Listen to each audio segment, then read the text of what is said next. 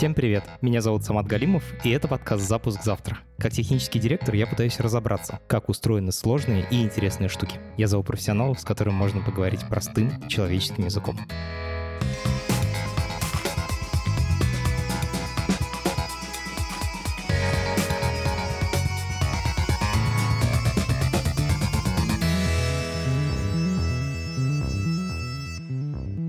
Сегодня мы будем разбираться в передаче и хранении электронных медицинских данных. Может показаться, что это какая-то узкоспециализированная тема, которая к нам имеет довольно малое отношение. На самом деле мы все с этим сталкиваемся. Например, вы переехали и хотите прикрепиться к новой поликлинике. Раньше это можно было сделать, просто перенеся свою медицинскую книжку бумажную. А теперь практически в каждой стране есть какая-то система, которая помогает хранить медицинские данные пациентов и передавать их между организациями, между врачами. Работают они, скажем так, так себе. При этом задачу хранения и передачи медицинских данных решают уже очень давно. Достаточно сказать, что один из первых протоколов передачи медицинских данных появился в конце 70-х. Даже раньше, чем протокол HTTP на котором построен весь современный интернет. Почему за 40 лет не могут решить такую, казалось бы, простую задачу? Что в ней вообще сложного? В этом мы сегодня разберемся с экспертом, с человеком, который уже больше 15 лет внедряет ведущий протокол в области передачи медицинских данных. Это подкаст студии «Либо-либо», и мы его сделали вместе с сервисом онлайн-образования Яндекс Практикум. У Практикума есть курсы по разработке, по анализу данных и по английскому языку. Если вы хотите освоить цифровую профессию, приходите на сайт Яндекс Практикум и учитесь. А еще 30 мая практикум проведет онлайн День открытых дверей. Там они расскажут о том, что такое программирование, какие профессии есть и как выбрать себе по душе. Еще они поделятся секретом, как они помогают найти работу после обучения. 30 мая, 5 вечера. Ссылка есть в описании к этому эпизоду.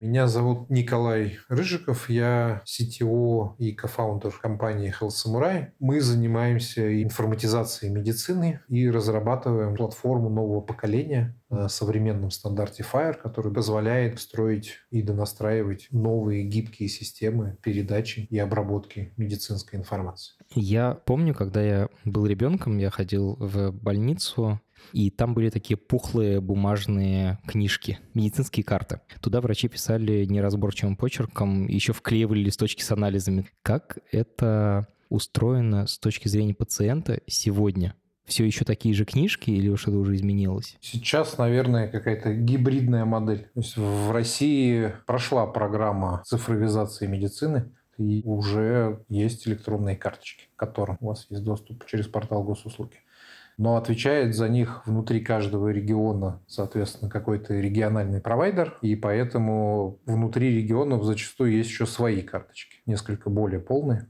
Какие вообще данные хранятся в электронной карте пациента? Тут происходит некий качественный скачок, то есть когда вы пишете в бумаге, это вот так называемые формочки, где вы пытаетесь каждый раз заново написать всю краткую историю болезни пациента. Ну, и это делается для того, чтобы если вы какие-то листочки потеряли, вы смогли восстановить контекст вот из одного листочка, да, там из эпикриза выписанного. В случае электронных данных мы можем себе позволить хранить дискретно. То, что называешь дискретное описание, это когда у тебя есть отдельные такие поля, условно, в таблице, и ты в эти поля вписываешь конкретную информацию, например, о том, там, содержании сахара в крови, и они в таком машиночитаемом виде. Да. То есть исторический врач, он писал там эпикриз, это была такая некая маленькая история сначала как бы про все болезни там, и здоровье пациента. Сейчас же мы, получается, можем разбить это на более мелкие кусочки, хранить их по отдельности и связывать уже при помощи информационных технологий. Ну и базовый набор данных пациента, вот, о которых ты сказал, конечно, до сих пор основным как бы является что-нибудь типа выписного эпикриза. Пока еще переход, на самом деле, окончательно в цифру не произошел, поэтому врач пишет этот документ, пришел пациент, столько-то лет, такие-то болезни. То есть это вот некий атовизм, но просто в электронной форме. Иногда он в виде PDF-документа, иногда он в виде там уже какого-то более структурированного текстового документа, там хотя бы с параграфами.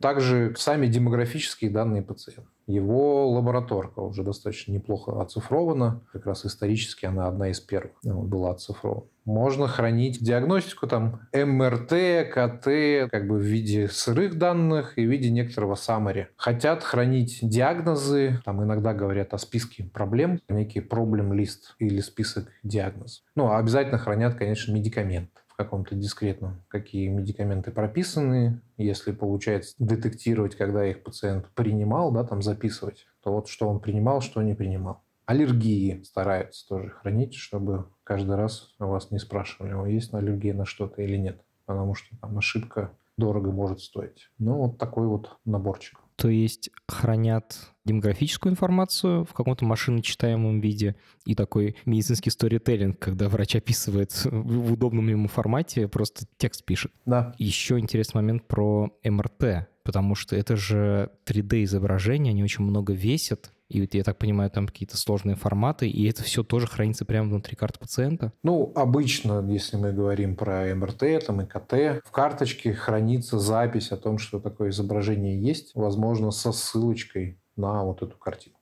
Уже делаются в облачные хранилища, там ничего, я так понимаю, сложного как бы нету, просто большие файлы. Коля, а в чем вообще проблема бумаги? Это цифровизация ради цифровизации или там какая-то цель преследуется? Не, ну бумага — это как бы хардкопи, одна копия. Ее очень сложно передавать. Пациент как бы лечится в разных местах, переезжает с места на место. И это как раз то, что цифра умеет очень хорошо делать. Умеет хорошо копироваться и передаваться на расстоянии врачу, медсестре, там, родным пациента, как бы у каждого будет по копии. Плюс она будет вживую обновляться. Если вы ходили в две поликлиники, у вас там две бумажные карточки, никто их ручками не смешит. Цифру как бы легко слить воедино. Эти книжки пациента, они хранятся в единой системе или у каждой клиники своя изолированная система? Конечно, у каждой клиники своя система и не одна. Если мы берем больницу там, или госпиталь, в ней может быть много-много систем. Отдельная лабораторная система, а то и две. Там. Отдельная радиологическая система, отдельная система администрирования пациентов, там записи на прием, отдельная система для врачей. В этом и вызов как раз информатизации медицины, что систем будет много, и между ними нужно общаться. И более того, потом за границу этой клиники или больницы эти данные передавать или получать откуда-то извне. Вот в мире офисных программ есть компания Microsoft. Она делает продукт Office, в котором есть Word, Excel и все остальные продукты. И вот все остальные компании так или иначе копируют или должны как-то уметь работать с решением от Microsoft как устроен рынок хранилищ медицинских карт и вообще медицинских данных? Нет такой системы сейчас, которая бы навязала бы всем свой проприетарный некий формат да, передачи данных исторически вот сложился и, наверное, самый сейчас активно используемый, но и самый старый – это стандарт HL7 V2. То есть HL7 – это организация, она когда-то вот 50 лет назад выпустила стандарт V2. Она его постепенно обновляла, там есть V2.1, V2.2, V2.3 как бы был разработан для лабораторных анализов, для обмена данными лабораторкой, и с тех пор уже используется лет 50. И на нем сейчас большинство систем умеет разговаривать, умеет отдавать по событиям сообщения. То есть как устроен формат. Там пришел пациент, завели его карточку, там зарегистрировали его. Система административная породила сообщение, которое там типа пришел новый пациент. Это сообщение разлетелось в радиологическую систему, в лабораторную, еще куда-то, может быть, там на государственный уровень улетел, да, кто-то сагрегировал. Пациента там госпитализировали, еще одно сообщение. Лабораторный анализ заказали, сообщение в лабораторию. Но слушать его могут все. Если мы говорим про Штаты, ну или там про какую-то Европу, где это все было настроено, то есть много систем, которые хранят так, как умеют, а между ними летают вот эти V2 сообщения. Если их недостаточно, начинают что-то изобретать, какие-то велосипеды, какие-то сервисы прикручивать, доставая недостающую информацию или дописывая то, что невозможно как бы передать в виде вот этого устаревшего V2 сообщения. То есть нет единого или там доминирующего поставщика таких решений, но есть общий стандарт, который описывает, какими формат сообщения, которыми обмениваются разные системы между собой. Да, это протокол. Никто тут как бы не доминирует, да, то есть тут правят стандарты обмена, а какая там домашняя кухня, типа, неважно протокол, он был, создавался где-то одновременно вместе с HTTP протоколом. Ну, да я даже не смеюсь, там, я думаю, даже одни и те же люди руку прикладывали в каких-то точках. Все-таки вот если я клиника, мы начали говорить с Америки, давай поэтому пускай будет Америка. Есть какая-то коробка, которую я могу поставить, и она будет внутри себя хранить информацию о моих пациентах и обмениваться ей куда-то наружу? Конечно, есть этих коробок сотни. То есть вы идете как бы на рынок и смотрите, какие там есть решения. Там различают inpatient, outpatient. Inpatient – это больницы, outpatient – это вот всякие клиники, да, там, практики каждом из них там есть длиннющие списки того, что можно себе поставить. Есть свои лидеры. Например, на рынке больничных систем победил Epic. Такая система, она, наверное, сожрала там сейчас больше половины американских больниц. За ним Cerner и потом там уже хвостик сильно проигравший. На outpatient рынке больше систем разных. Всякие Ascena Health, там Kerio, ну там симпатичный доктор Хрона, ну их прям достаточно много. Супер. Получается, что самому программировать с нуля по стандарту, наверное, не стоит, ну типа не обязательно, можно взять что-то готовое. Может ли российская клиника взять и поставить поставить себе американское решение? Она может поставить непонятно зачем. В реалии это административные системы, которые, в частности, в Штатах помогают билить пациента. Выставлять ему счета. Да, выставлять счета даже в основном страховым. И на самом деле как раз вот в этих так называемых EHR-ках, как бы там... А как это расшифровывается? EHR – Electronic Health Record. Но так закрепилось, что вот как бы медицинская информационная система – это обычно EHR. Больше половины, наверное, их составляет именно выставление вот этого клейма. Это как бы счет в страховую и его оплата и обработка. Я себе представляю ад программистов, которым нужно программировать эту бизнес-логику выставления счетов, в каком случае, кому что. И это все неприменимо в России, насколько я понимаю, да? То есть вот эта большая часть программирования, она просто сразу идет лесом. Да, оно не очень актуально, Поэтому тут как раз все вот эти интеграции, интеграция со страховыми, интеграция с электронными рецептами, лаборатории еще. Это все, оно очень сильно локально, как бы специализировано. И это вот львиная доля HR. А что на рынке в России? Есть 5-6 МИС. По-русски это называется медицинская информационная система или МИС. То есть есть большие гибриды типа там Барсов, которые прямо все нужды пытаются закрыть, там, включая обмен с государством как бы данными. И есть чистые миски, там какие-то на 1С написанные. 1С — это платформа, э, на которой делают бухгалтерский учет большинство российских организаций. Другие вещи в ней можно делать, но это прямо очень больно. Медиалог, Самсон, ну их там меньше десятка активных. Да? Как лучше? Брать что-то готовое или самим прогать? Это философский вопрос, но в первую очередь, на самом деле.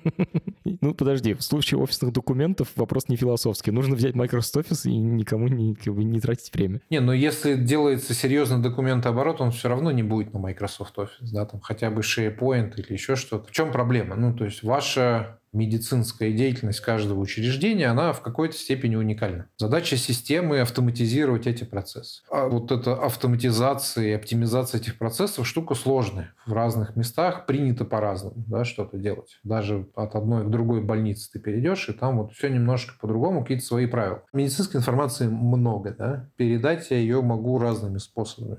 Черпнув вот этим нечитаемым почерком на бумажке, да, или если мы там идем в цифру, то нужно придумать некий формат, что каждое поле означает, какой этого смысл. Вот, вот этот словарь, эти правила, по которым эти фразы строятся, это и называется информационная модель. Зачастую люди, которые вот разрабатывают систему, они создают некий, свою внутреннюю модель, некий сленг. Да? То есть вот они начинают в больнице разрабатывать систему, они берут сленг этой больницы и как бы его закладывают в модель. И мы так сделали, например, в свое время. Но потом, когда ты это, начинает твоя система разговаривать с другими системами, там выясняется, что там другой сленг, другой диалект. Зачастую эти диалекты там, да, не способны вообще друг друга понимать. Ну вот, например, как передавать данные о визите. Да? То есть пришел пациент в больницу. Самый простой первый вопрос, как будет называться сам визит. Факт посещения. Да, факт посещения. То есть ему нужно придумать название. Например, там визит да, или энкаунтер. А что, есть разные варианты? Конечно. Часто народ смешивает то, что называется запись на прием и визит. А оказывается, что технически и логически правильно их разделять. То есть, когда у вас запись на прием – это одна сущность, а когда по ней происходит визит – это другая. То есть, визит – это уже факт того, что пациент пришел, да,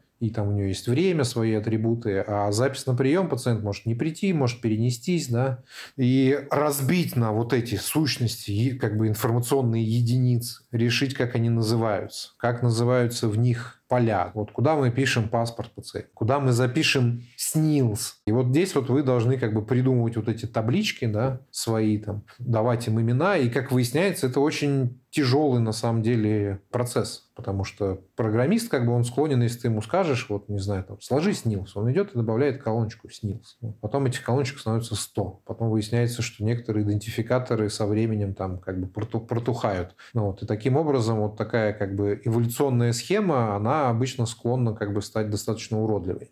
Потом уже вот эту схему как бы смотришь внутрь вот такой вот базы данных, как бы, и уже вообще ничего не понимаешь. Там еще ребята решили сокращение ввести, там, или назвали там F1, F2, F3. А попробуй теперь передай эту информацию. Зачастую те, кто дизайнили, и те, кто будут потом дописывать это, как бы эти модули там интеграционные, это разные люди, да. Им не передается вот это наследство, да, зачастую приходится то, что называется реверс инжинирить, да, вот эту базу, то есть пытаясь понять, как же она устроена.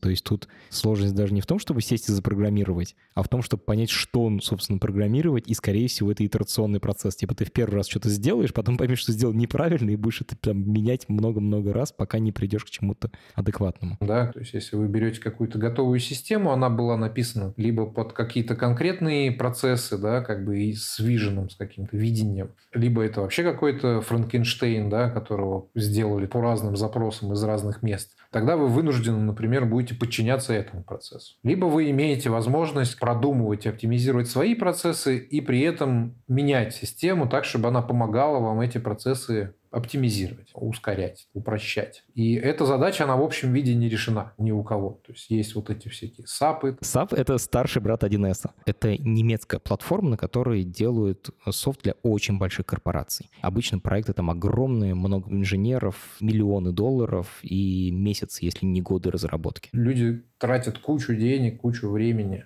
ресурсов, и все равно получается как бы чудовищный процесс. Хуже становится, чем, например, бумажный, ну, по эффективности. Это очень хорошо можно увидеть сейчас, например, в России, когда всем поставили эти компьютеры, врачам. Теперь ты на визите с врачом как бы сидишь и смотришь, как он одним пальчиком тыкает в клавиатуру. Вместо того, чтобы разговаривать с тобой, там, осматривать тебя и думать, как же тебя вылечить, он там две трети времени, я просто специально засекал, сидит и вколачивает это в систему, которая, по сути, тоже система, не помогающая сейчас врачу, а некая просто отчетная система. И это огромная проблема признанная, до нее только пытаются подобраться, потому что уровень сложности большой. Вот, и сама предметная область сложная, и IT сложная, и как это все совместить, еще как бы много вопросов. Ну, я верю все-таки в то, что как бы если мы движемся к цифровизации, лучше пойти, ну, я как программист, конечно, лучше пойти путем того, что у вас будет своя сильная айтишная команда, которая сможет быстро и гибко реагировать на меняющуюся реальность. Надо встроить Uber там или там Яндекс Такси, чтобы привозить пациентов. Три недели встроено, да. На самом деле, вот как показывает наш опыт, как бы там маленькая командочка, там человек в 8, там 10 программистов может обслуживать большую больницу. Так что, если правильно выстроить процессы, все будут счастливы. Мы с нашей компанией как бы уже достаточно много похожих систем сделали с людьми, которым не понравилось то, что есть на рынке, и они решили сделать для себя. Ты сказал, что 6-8 программистов могут обслуживать большую больницу. Они программируют это с нуля или есть все-таки какие-то конструкторы, или нужно брать вот этот вот большой условный SAP и его этими своими 6-8 докручивать? Ну, тут есть опции. Ну, то есть почти все системы в той или иной степени позволяют кастомизироваться. Тут надо идти, наверное, от, от программистов. То есть если у вас есть программисты, которые знают 1С, Наверное, не идеально, но на самом деле оптимально для вас. Вы сможете донастроить МИС на основе 1С под то, что вам нужно. Если у вас есть деньги на SAP там, и на людей, которые этот SAP кастомизируют, можете попробовать это на SAP сделать. Даже современные российские вот эти системы, они позволяют в какой-то степени себя донастраивать. Есть еще другой подход. Вы берете просто известный фреймворк, там Ruby on Rails, Django или еще что-то, да, вот, и начинаете строить поверх него. То есть он уже дает какой-то бутстрап, он немного знает про медицину, но он заточен под быструю разработку. И если у вас сообразительные ребята, то как бы что-то будет получаться. Мы пытаемся сделать такой вот медицинский фреймворк, который уже знает про медицину. То есть вам не нужно будет принимать как бы программистам, и вам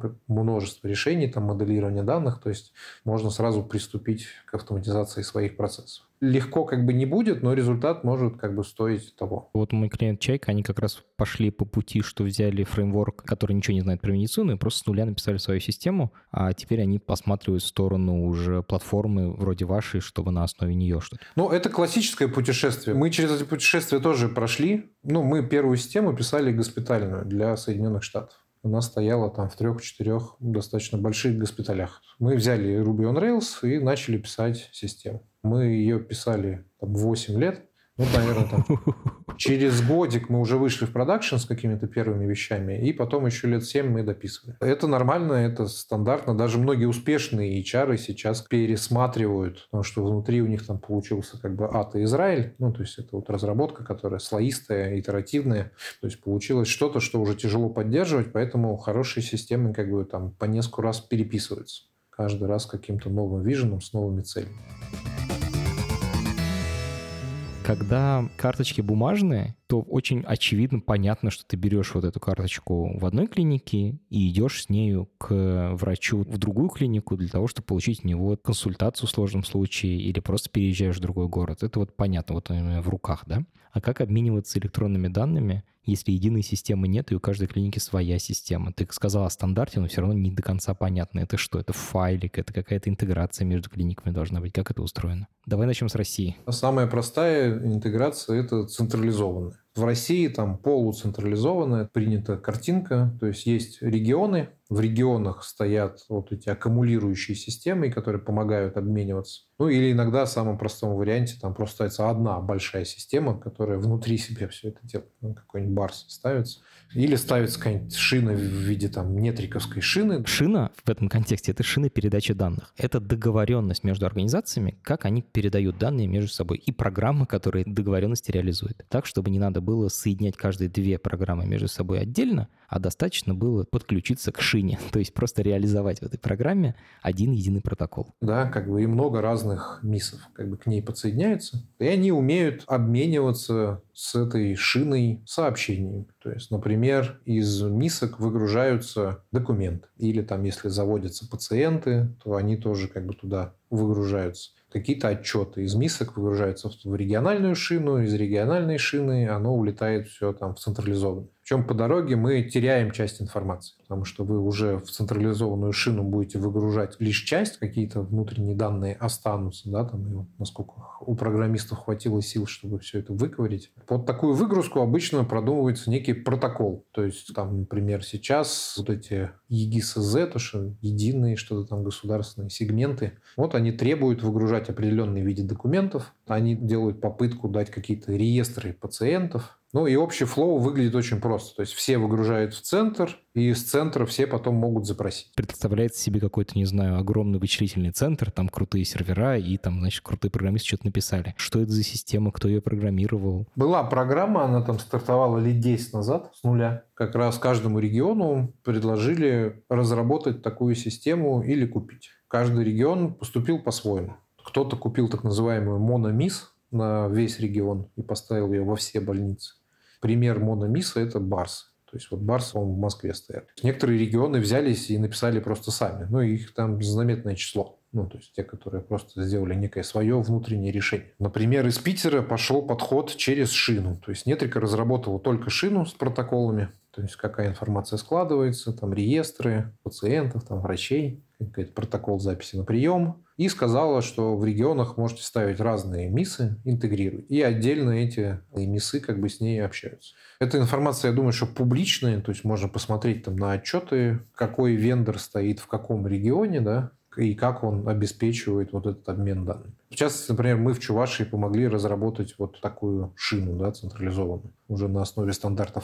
Поэтому сейчас вот первая версия сделана, да, она еще достаточно бумажно ориентирована, то есть люди мыслят не дискретными данными, а дискретными документами. То есть и все-таки основное хранилище представляет из себя как бы почти вот эту распухшую папочку, только из цифровых документов, вот, о которых ты говорил. Но теперь ты ее можешь как бы из любого места запросить, да, и пациент ее может запросить. Прикольно. Получается, если я перехожу из одной больницы в другую в Россию, то данные передаются через центр. Ты сказал, что по пути данные теряются. Это звучит довольно страшно. В случае с бумажками я еще понимаю, там типа вывалилось из коробки. А в случае с цифровой штукой, как данные теряются по пути? Теряются не данные, теряются информация на преобразованиях. То есть вот у вас, например, стоит там какой-нибудь инфоклиник или медиалог. Внутри него данные лежат определенным образом. Какой-нибудь региональный реестр потребовал от вас там выгружать документы в неком формате X. Да, конечно, не медиалог, не инфоклиник про этот формат X не знали. Садятся программисты и перекладывают те данные, которые есть, в то, что попросили. Во-первых, где-то попросили не все, что есть, а где-то попросили то, чего нету, и это заткнули чем-то. Получается, что вот в этот момент как бы трансформации информация теряется, данные не теряются, данные лежат там в инфоклинике, как бы, но часть информации потеряна. Потом, если из региона передают в центр, там другой формат, другой отчет, как бы опять кто-то садится, это все перемапливает, и по, по, по, и по дороге что-то теряется. Иногда может потеряться почти все. Ну, в Штатах мы сталкивались с тем, что, например, вот как раз там тоже был придуман не нечто вот электронное в виде карточки пациента, так называемый CCD, там, Continue Care документ. То есть сертификация заставила системы их отдавать. Вот. Но он такой сложный был формат, что народ туда вот как получилось, лишь бы пройти сертификацию. И ты иногда заходишь в систему, как бы там пытаешься через CCD получить карточку, а там вот, ну, по сути, просто какие-то моки тебе отдаются. Моки — это в смысле просто пустые данные? Ну, какие-то не пустые, там проверки-то в сертификации были на не пустые поля, но они могут почти не иметь смысла какие-то кусочки демографика, лабораторка, потому что ну, выгрузить полную карточку пациента сложно, да, то есть и вот это была ошибка в Штатах. Вот это движение из одной больницы в другую, там, из одной клиники в другую за пациентом, оно в нормальной форме не получилось. Кажется, что эту проблему хорошо бы решить с помощью единого стандарта, по которому все бы системы между собой друг другом данными обменивались. И тогда потери были бы минимальны. Ты уже упоминал, что есть стандарт. Применяется ли он, насколько он применяется? Вообще, что со стандартизацией передачи этих данных? Ну, там длинная история. То есть 50 лет назад появился HL7 V2, и он оказался очень прагматичным стандартом, то есть работающим стандартом. На нем до сих пор как бы сидит там куча западных стран, и не только западных. Да? Например, там, если вы лабораторное устройство покупаете, какой-нибудь там анализатор крови, он с большой долей вероятностью поддерживает вот этот протокол. То есть он умеет отдавать данные там, или радиологическую систему. Но ему уже 50 лет. Он писался по принципу, а давайте вот хотя бы это передадим, а потом добавим вот это, добавим вот это. И там такой как бы pipe separated, там типа CSV, да, там файлик, разделенный запятой. Да, то есть это еще до XML, до JSON, до каких-то вот современных форматов. Но он работает. И, например, в Штатах, как бы, если самый надежный как бы, источник протокол для данных искать, да, который поддерживает большинство систем, это будет V2. В России он тоже заехал там через различные лабораторные радиологические системы, да, но прямо как бы такого основательного применения везде не получил. Потом начали думать, что же делать с этим, потому что ну, стандартик-то устаревший, хочется уже как-то попроще с этими данными быть, какую-то информационную модель. И, например, та же организация HL7 придумала стандарт V3. Но она там очень сильно за овер-инжинирила. То есть она посадила академиков там, которые все красиво придумали, но когда это начали инженеры делать, казалось, что как-то очень сложно голова взрывается, и очень велик соблазн вот сделать то, что я говорил, как бы просто неправильно сделать, не доделать, не передать информацию. Потом началась как бы некая волна, и по сути вот стандарт FIRE, который пишется FHIR. FIRE описывает некий сервер, на котором лежат ресурсы, они программистам близки, это там просто json модельки с человеческими именами. FIRE там сейчас там около 10 лет, и вот он как бы начинает уже внедряться постепенно. Как раз он внедряется снизу не потому, что заставили, а потому, что многим программисты как бы при взгляде на FIRE как бы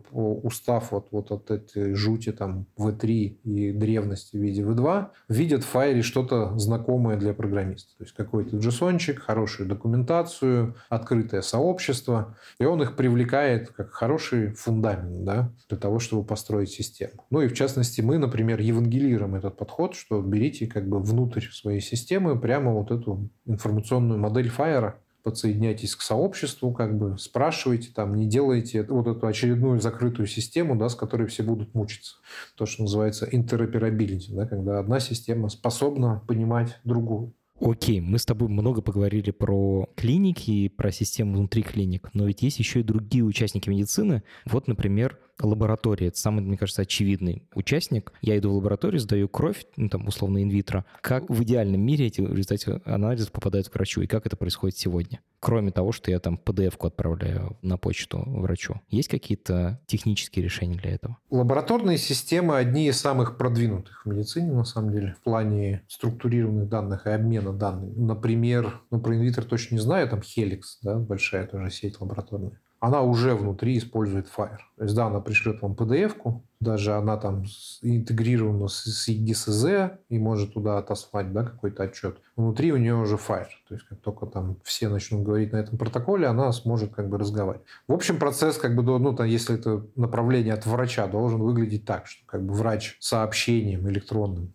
это вот V2 так был сделан, отправляет в лабораторию заказ, что этому пациенту нужно сделать тот. Лаборатория там собирает пробу как бы делает анализ, как бы и обратным сообщением отправляет результат. В России получается, если по государственной линии как бы все это идет, да, то есть, если заказывающий это был врач там, в какой-нибудь государственной больнице да, или поликлинике, и даже если вас обслуживает коммерческая лаборатория, она обязана отчитываться вот в этот центр, да, в региональный, в сегмент. Поэтому теоретически и, возможно, много где практически ваши данные в дискретном виде лежат. Как минимум в лаборатории они лежат, как максимум лаборатория их передала в центр, если договорились о протоколе. Опять, очень сильно зависит от региона. То есть я уверен, что, наверное, во многих регионах уже это работает. А для этого обмена используется Fire? Потому что это, кажется, самое логичное место для применения этого стандарта. Пока нет. То есть пока вот используются SEMD. Это система, построенная на старом протоколе HL7 версии 2. Fire для России, вот мы только сейчас введем работу, это мы уже два раза пытались начать, вот сейчас вроде начали достаточно неплохо, то есть собралась группа энтузиастов там, включая вот с NeoIS, это служба заказчика да, государственного, которые вот написали уже первую версию своего этого центрального сегмента и чувствуют, что надо бы как-то подумать, как это сделать правильно. Там же вот лаборатории в виде инвитера и Хеликса, да, и их участники. Та же фирма Нетрика, наши передовые разработчики там нового поколения НИСок, там типа Миромедикса фирмы. И это все пока только в процессе разработки. Ну вот на региональном уровне эти решения принимаются, да, то есть в некоторых регионах это уже так. То есть, если мы говорим там про Чувашию, например, где вот наша платформа была использована, и компания Алькона написала поверх нее вот такую мономис, вот, и шину, если мы говорим про нетриковскую шину, то у нее уже часть протоколов действительно на Fire. В частности, лабораторка на Fire у нетрики. То есть, если в вашем регионе стоит нетрика,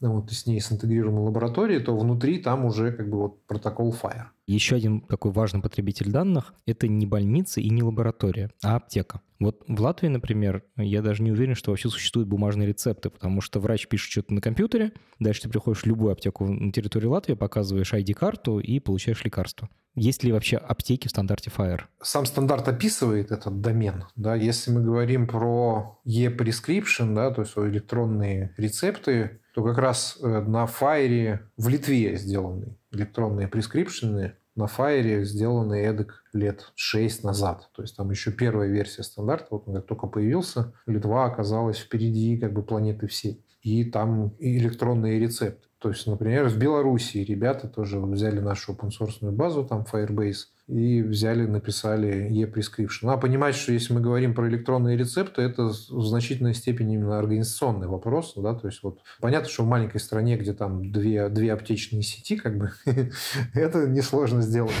Вот. Если мы говорим про большую страну, как бы и про такую толстую нишу, как фарма, да, как аптеки, то тут это нужно еще суметь организовать. А это технически, на самом деле, вообще несложно сделать. Так понимаю, что у нас оно пока не организован, потому что это сложный процесс между государством, бизнесом, да, медицинскими учреждениями. Я внезапно понял, что где для меня IT встречается со здоровьем, это приложение Apple Health, и еще у меня есть много гаджетов Withings, у них тоже есть свое приложение, и вот они обмениваются друг с другом данными через вот этот протокол, через вот эту систему, которую сделала компания Apple. У Google есть что-то подобное свое тоже в Android, Google Health, или Google Fit он называется. Как эти две системы вообще интегрируются, или как интегрируются ли они как-либо с больницами и с вот этими региональными государственными системами?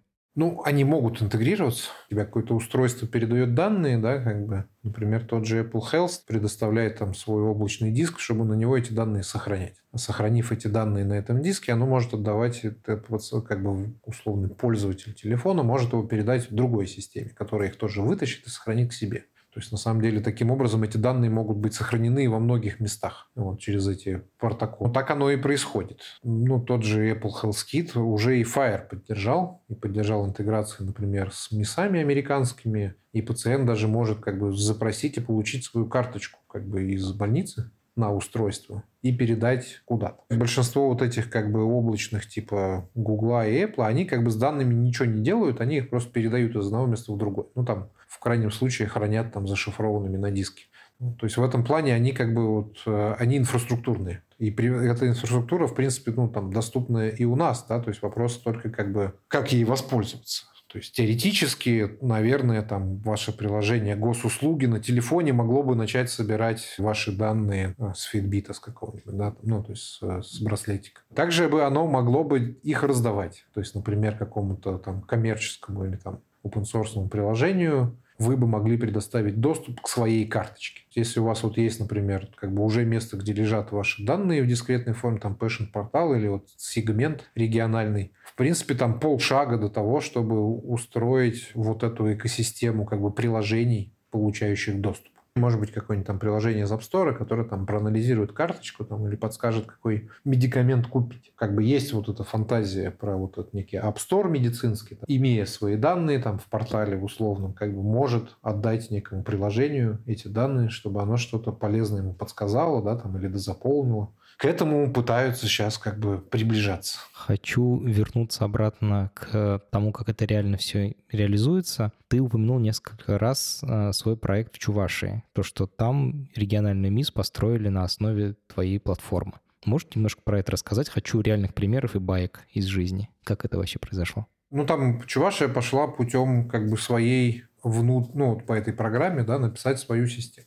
Ребята написали, вот там основной подрядчик был Алькон. И в какой-то момент они пришли и сказали, вот хотим сделать это все правильно, модернизировать существующую систему. Да? Они взяли нашу платформу, Fire платформу, вот за основу, да, и там еще был титанический труд, как эту платформу превратить как бы в МИС или вот в эти как бы там в реестры всяких пациентов, да. И достаточно большая команда, ну, то есть там от нас было там парочка инженеров, как бы, а все остальное делал Алькон. То есть она и до сих пор активно как бы разрабатывает вот эти части такой региональной МИС, да, то есть она понимает, что много МИС вот с неким региональным центром. Там в основе, да, лежит Fire. Заработала, сделали там запись на прием новую, симпатичную, сделали неплохие реестры разных заболеваний. Вот это там новая тема там последних двух лет, что стали отдельно собирать вот эти специализированные карточки, да, как бы реестры, чтобы вести там онкобольных, кардио, там беременных эта вся система открытая, то есть она внутри на самом деле устроена как множество сервисов, просто общающихся по протоколам, поэтому к ней можно присоединять другие системы. Протокол известен, задокументирован как бы. В частности, предыдущие МИСы как раз уже через протокол FIRE как бы и были интегрированы как бы в эту систему. Ну, то есть и она активно развивается. Можешь сказать, какие были вводные у этого проекта? Ну, например, как выглядели медицинские карты в Чувашии до начала? Там классическая система была такая на дотнете с обобщениями. Когда начали делать маппинг, ну, маппинг это как перевод с одного языка на другой. То есть у вас была одна структура данных, да, там модель данных, и вы ее превращаете в другую структуру. Когда начали как бы делать маппинг, обсуждать сценарий, то есть на языке FHIR попробовали это выразить, да, нашли как бы много ошибок, их исправили. То есть там еще до конца старая система, она как бы, и, ну, то, что уже запущено, очень сложно убрать. Поэтому как бы частично вот, там на местах функционирует как бы старая система, она частично модернизировалась, а вот центральная шина уже на FHIR. Там автоматически все делается или есть какой-то этап, на котором ты сажаешь людей, и они руками прям перебивают, там берут одно поле и глазами прям вычленяют, что из этого пойдет в первое поле, что во второе? Ну, вообще, мне кажется, сейчас там силы 50% айтишников, которые занимаются медициной, тратятся именно на то, что они сидят и перекидывают из одного поля в другое. В большинстве случаев делается как бы руками, да, потому что они не, не всегда тривиальны, эти преобразования.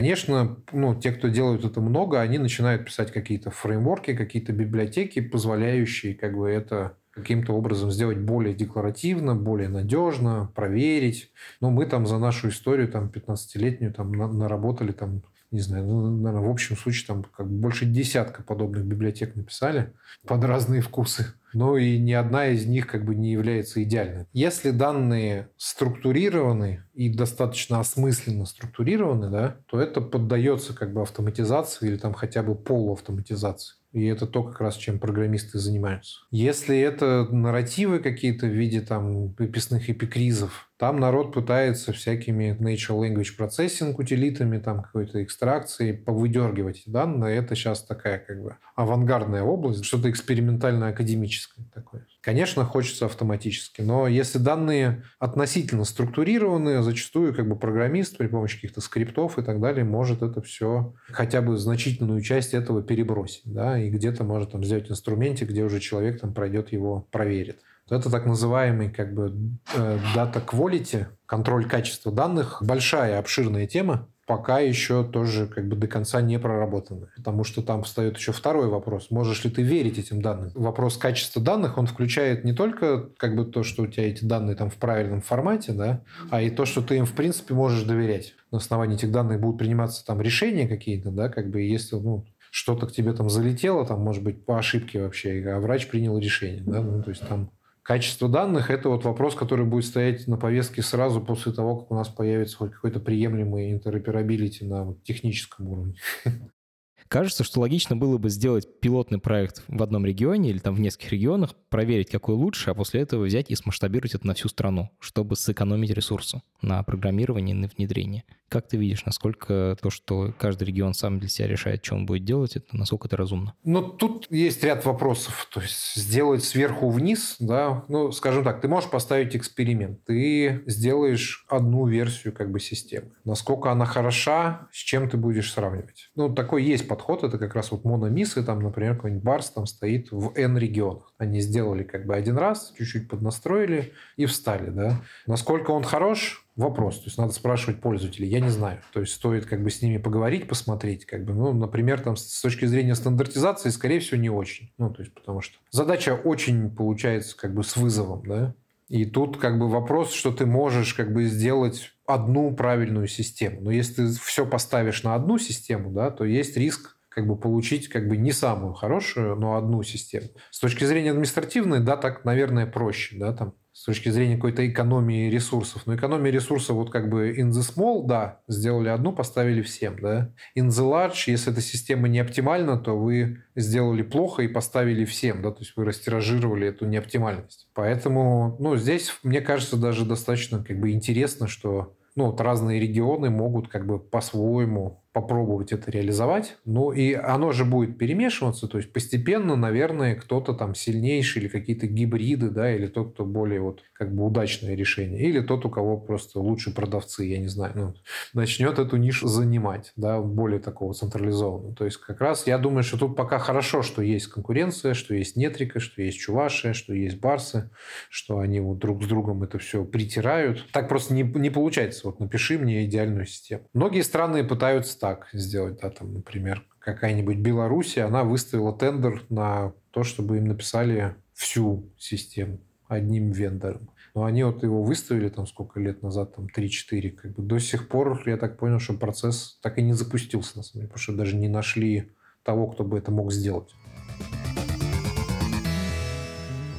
Недавно утекли в сеть куча персональных данных из Яндекс Еды и из Дека. И страшно представить, что будет, если утекут аналогичным образом медицинские данные. Когда карты были бумажными, то нельзя было взять и украсть все данные одним кликом чтобы реально украсть медицинские данные, надо было там попасть в больницу и утащить эти карты. Они чуть тяжелые, большие. Как защитить медицинские карты, когда все в цифровом виде? Ну, как в любом случае защиты, нужно как бы рассматривать угрозы. Ну, нету просто защиты в абстрактном виде, потому что тут есть противоречие. Да? Мы, с одной стороны, хотим обмениваться этими карточками, да, как можно более просто и легко. В моем андроиде есть прикольное приложение, которое мне там поможет как-то, не знаю, там с моими медикаментами разобраться, да, я хочу ему отдать свои данные, да, как бы, но куда оно их там дальше денет, как бы, ну, откуда я знаю. Есть еще другой вопрос, ну, то есть, как бы, кому эти данные нужны, да, и что плохого он с ним может сделать. То есть, опять, надо а, разговаривать про риски, то есть кто сможет эти данные получить, кто за ними охотится, да, как бы, ну, накладывать на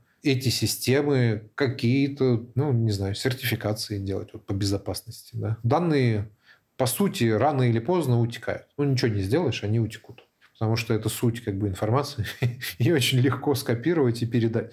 У нас есть законодательство, забыл название, там ФМ что-то, где как раз предъявляются требования к, к железу, на котором хранится, к тому, что диски заинкрипчены, к тому, что там правильная операционная система, шифрование включено, да, там уровни доступа, контроль как бы к доступу к этому железу. Да. В Штатах есть подобные, как бы тоже хипа, она там вообще self-declared, ее даже не проверяет, пока ничего не случится. Ну, то есть такие, как бы, применяя просто такие базовые хорошие практики, по безопасности. Но это единственное, наверное, что можно сделать. Ты просто упомянул вот хипу. Вообще есть ли какие-то специализированные штуки в медицине именно про защиту персональных данных и вообще защиту данных? Да нет. Ну, есть как бы там подход, который называется деидентификация, да, когда все идентификационные данные, паспорта, имена, иногда даты рождения убирают, но он достаточно бессмысленен на самом деле, потому что есть понятие фингерпринта, да, и по датам и времени двух твоих визитов к зубному я тебя отличу от 100 миллионов других людей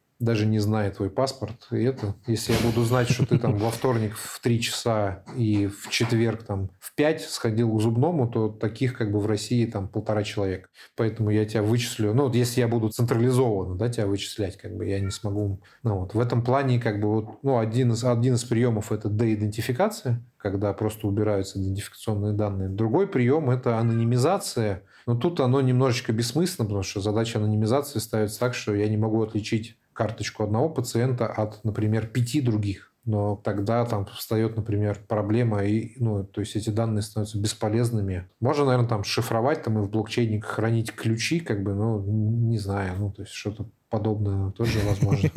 Рано или поздно будет, наверное. Когда появилось слово блокчейн, сразу понятно, что какой-то булшит. Не, не булшит. Почему? Как раз там вот, если рассматривают эти варианты, когда у тебя блокчейн используется для распространение ключей. То есть, а, например, все данные лежат в открытом доступе, но не все жестко зашифрованы. Чтобы тебе не думать, не подсоединяться к разным системам, а ключики распространяются там в каком-то стиле там блокчейна. Да? Кто-то дает там свой ключик кому-то другому, и организация получает доступ к данным. То есть это было бы очень удобно, если бы это было сделано. Потому что сейчас до сих пор эти данные рассыпаны как бы в разных местах, к ним очень сложно подключиться. Как бы это, с одной стороны, плюс там, с точки зрения защиты, да, с точки зрения пользы, как бы это огромный минус, потому что получается серьезный барьер, да, чтобы добраться до данных. Даже если все разрешили уже, то как бы то тебе до них как тяжело технически добраться.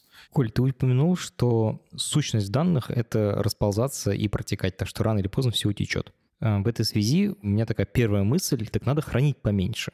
Ну, как минимум, не хранить данные вечно, а хранить их только тогда, когда они нужны. Есть ли какие-то штуки про data retention, про то, что со временем данные удаляются?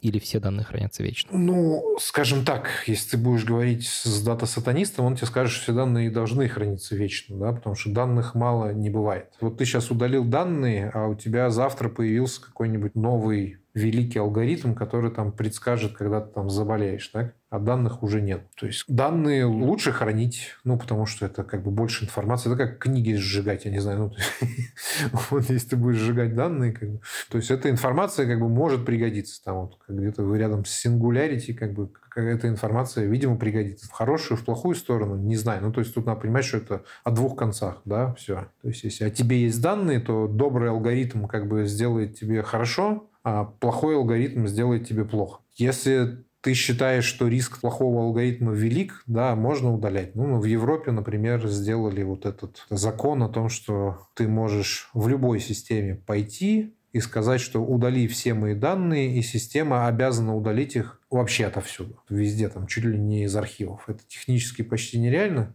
как бы это вот GDPR, да, ты возможность, чтобы тебя забыли. Причем система обязана как бы юридически типа полностью тебя выпилить. Такие немножко развлекательные вопросы, но мне кажется, ты вполне можешь прям что-то интересное ответить. Где в мире самая крутая цифровизация медицинских данных? Ну, в маленьких странах, типа там Литвы какой-нибудь, Эстонии. Тебе одну деревню цифровизовать, это практически, ну, как одну больницу. То есть в ней можно найти 10 хороших программистов, которые все осознанно сделают, там какая-нибудь Финляндия, Литва, хотя в той же Финляндии тоже куча есть вопросов по, по реализации. Там они заплатили полмиллиарда за Эпик, и вообще много вопросов, стоило ли это того или нет. Но в Литве ребята сделали сами поставили, все прекрасно работает, небольшая компания. Я все время думаю, что 10 программистов, и мы сделаем что угодно, это мой рефрен, а тут ты его так ну, столько много раз повторил, что меня прямо душу греет. На самом деле маленькая команда из 10 программистов обычно может сделать гораздо больше, чем корпорации из тысячи. Ну, в смысле, окей, конечно, все зависит от задачи, но в этом-то и прикол, как бы найти такую задачу, которую могут сделать команды из 10 человек. Согласен. Тут есть же про human scale, как бы, и он, он не скейлится. У вас там типа 10 программистов, как бы между 100 и 10 как бы разница в производительности уже всего лишь разы. А там до тысячи уже может быть и отрицательно. Вот ты сказал, что самая классная цифровизация — это маленькие страны. Ну и то не все, но вот кому-то повезло. Кто-то сделал классно. Где в этом списке России? Ну тут не рейтинг, тут надо понимать специфику. У России как бы есть своя специфика. Например, достаточно сильная централизация и в основном получается государственная медицина, которая опять-таки позволяет как бы делать сверху вниз. Сделать что-то сверху вниз в какой-то степени проще, потому что тебе мало с кем договариваться. Если тебе повезет, опять-таки, как бы вот будут делать люди с головой, то может получиться очень хорошо, очень быстро и очень эффективно. Если будут делать люди как бы без головы, может получиться как бы очень плохо, Например, те же Штаты, они очень сильно распределенные. То есть там как бы сотни страховых, сотни провайдеров, сотни вендоров. Им договориться очень сложно. Там очень много легаси, которые вот очень... Например, тоже легаси, ты вот когда оно так вот размазано тонким слоем, но тебе его не выпилить. Потому что это вот поэтому там 50 лет V2 как бы используется, хотя понятно, как сделать лучше, да, как бы. Но ты просто... Там X12 этот ходит вот для клеймов, как бы, ну, хуже не придумаешь. Это древняк. То есть и его не собрать. Но с другой стороны, есть диверсификация, да, то есть где-то островки образуются прорывные. Поэтому в, в этом плане как бы, ну, Россия как бы она преодолела пропасть, то есть у нас цифровизация медицины есть, в регионах есть, экспертиза есть, есть компании, да, создан целый этот рынок, который существует. Есть страны, в которых этого нет. А дальше уже начинаются детали. Как можно сделать лучше и что можно сделать лучше. Окей. Последний вопрос. Когда в больнице совсем пропадут бумажные карты? Да их уже, в принципе, почти нету на самом деле. Когда идеология бумажная пропадет, это другой вопрос. То есть сейчас как бы первый виток цифровизации – это типа просто перенести бумажную карту в документик, у нее мощность как бы маленькая. Она уже полезна, потому что ее можно быстро передавать туда-сюда, как бы. Но у нее мощность маленькая, да, с точки зрения, какую дополнительную информацию можно из нее выудить. И вот этот процесс, он уже почти прошел. Ты можешь там на телефоне писать. Иногда просто на бумажке, ну, просто реально чуть-чуть эффективнее. Потому что если ты там вобьешь скорость, с которой сейчас врач печатает и с которой он пишет, как бы она там на порядок отличается. А когда от идеи как бы вот этого бумажного документа, да, как бы снапшота такого, как бы откажутся и научатся работать с дискретными медицинскими данными. Когда врачи осознают, что у них вот под рукой весь массив данных пациента, с которым они могут взаимодействовать умным способом.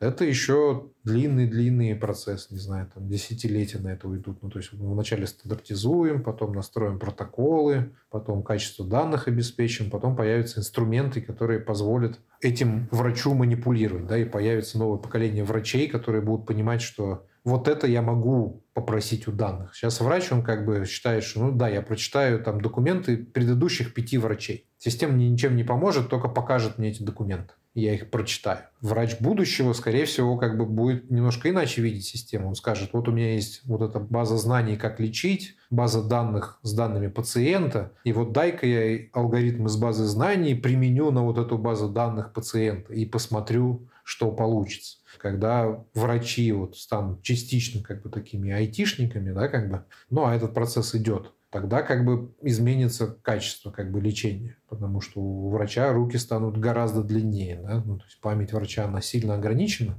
и здесь вот с таким расширением, скорее всего, можно будет очень эффективно все это действовать. Ну, можно сравнить, не знаю, как вот сейчас у нас есть карта там на телефоне, да, там Google Map, и вы как бы добираетесь в неизвестном месте куда-то, да, а врачи до сих пор, как бы, они идут и спрашивают прохожих, ну, или смотрят на бумажную карту, типа, где я, куда повернуть. Ну, то есть, вот подобного рода, как бы, оптимизация, ну, точнее, качественный скачок возможен, мы туда пытаемся двигаться. Очень круто, что мы пытаемся туда двигаться, и, судя по всему, ты один из людей, которые сейчас как раз делают эти Google Maps, когда люди еще не знали, что такое Google Maps. Спасибо тебе большое, что нашел время поговорить. Спасибо, Самат.